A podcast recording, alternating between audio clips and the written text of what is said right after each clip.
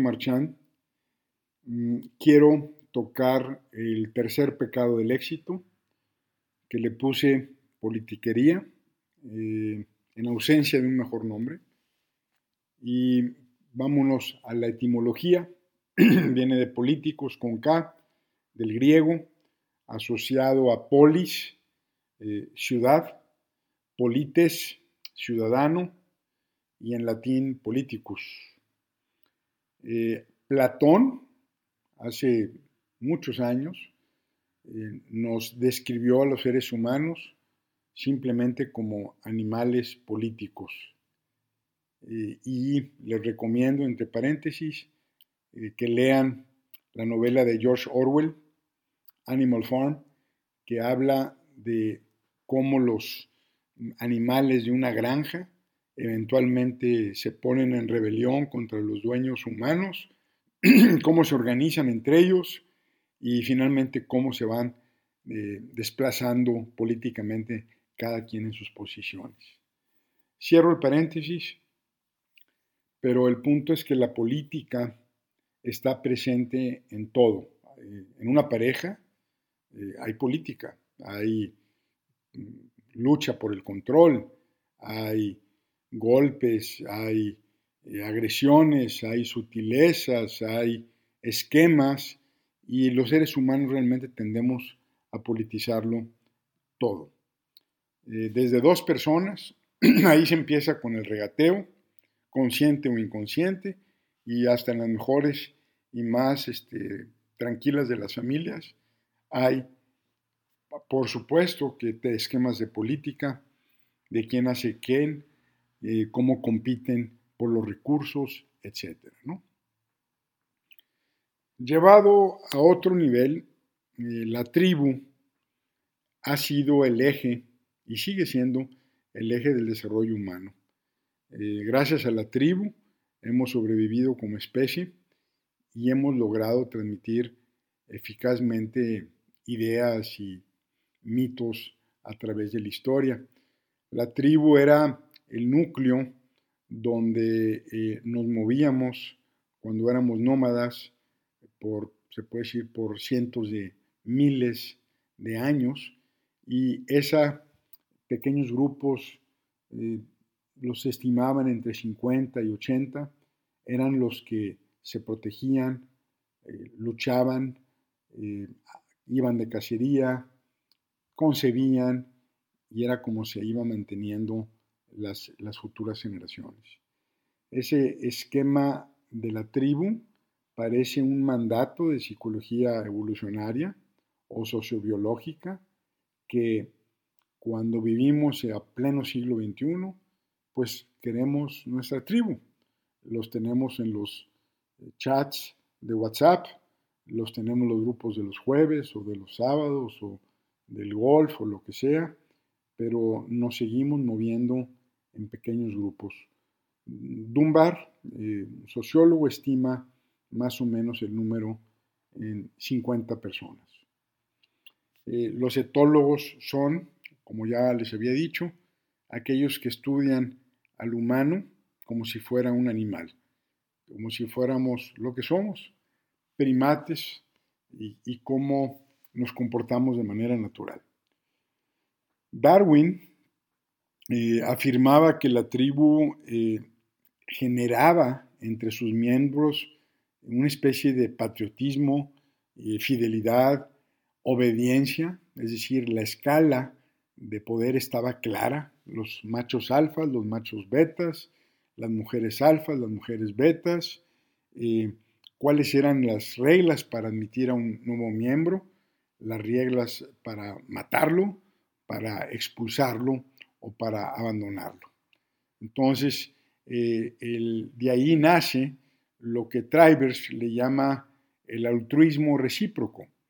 Es decir, if you scratch my back, I'll scratch your back viene justamente de esa composición de la tribu. Entonces, ¿cómo eh, traducir todo esto en términos sencillos? Pues el mundo está hecho entre nosotros y ellos. Es decir, nosotros somos una tribu y los demás. y todo lo que eh, se parece a mí tiende a ser bueno, todo lo que no se parece a mí tiende a ser eh, malo o, diferente. Nos juntamos con gente como nosotros. Este fenómeno, que me tomé un poquito de tiempo en describirlo, quiero que se lo lleven a las empresas. Y en las empresas, aunque hay muchos departamentos de diferentes tipos, al final de cuentas se forman tribus. Y esas tribus pueden ser a través eh, de diferentes departamentos, dentro de cada departamento. Eh, hay a veces vínculos muy raros entre niveles, pero eh, es como se mueve el grupo dentro de un corporativo. Entonces, a la hora de las decisiones, a la hora de competir cada departamento o cada grupo o cada tribu por recursos, se mueven las cosas de una manera fascinante.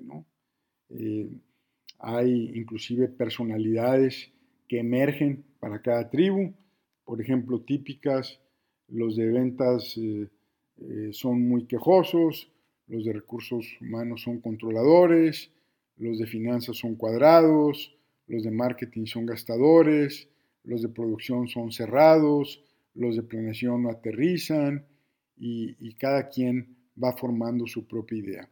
Pero yo hablo de grupos que se forman independientemente de cómo están ubicados en el organigrama.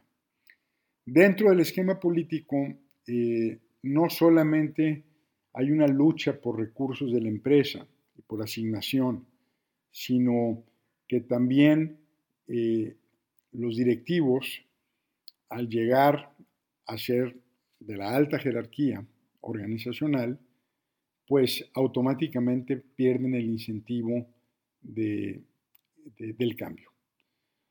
Siempre he dicho que el revolucionario, tampoco, tan pronto llega al poder, se convierte en conservador. Entonces, pareciera eh, una paradoja o una parajoda, como me gusta decir, que justo cuando alguien joven llega a ser un directivo, ese directivo ya tiene esquemas políticos dentro de su ser en, función de tomar decisiones. Automáticamente eh, se convierte en una prioridad para esa persona el mantener, preservar y si se puede acrecentar su poder.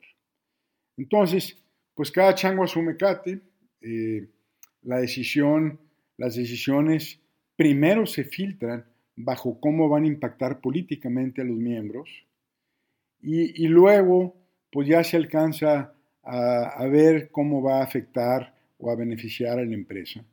Pero el primer corte, la primera línea de defensa para cualquier decisión que se tome en la empresa es cómo me va a afectar a mí. What about me y mi grupo. Entonces, esa empresa politizada, eh, pues eh, los procesos de tomas de decisiones pueden ser bastante desgastantes. Eh, ya se pierde el incentivo del riesgo de querer cambiar y por eso los jóvenes se desesperan que no hacen nada diferente, pues porque los, jóvenes quieren correr riesgos, los jóvenes quieren este, asumir posiciones dentro del mercado y, en el caso ya de una vez llegando al poder es, pues dime qué gano yo este, antes eh, que nada.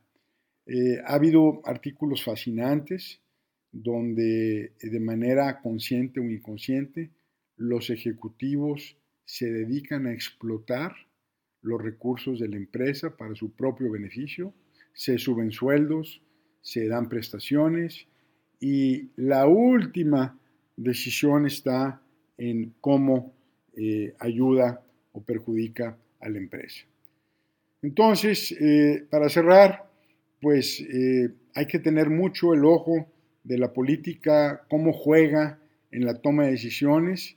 es sano que haya contrapesos, que haya competencia interna, pero definitivamente que una empresa que está suelta y, y, descontrolada en los esquemas de política o de grilla, es una empresa que poco a poco va a tender a la destrucción.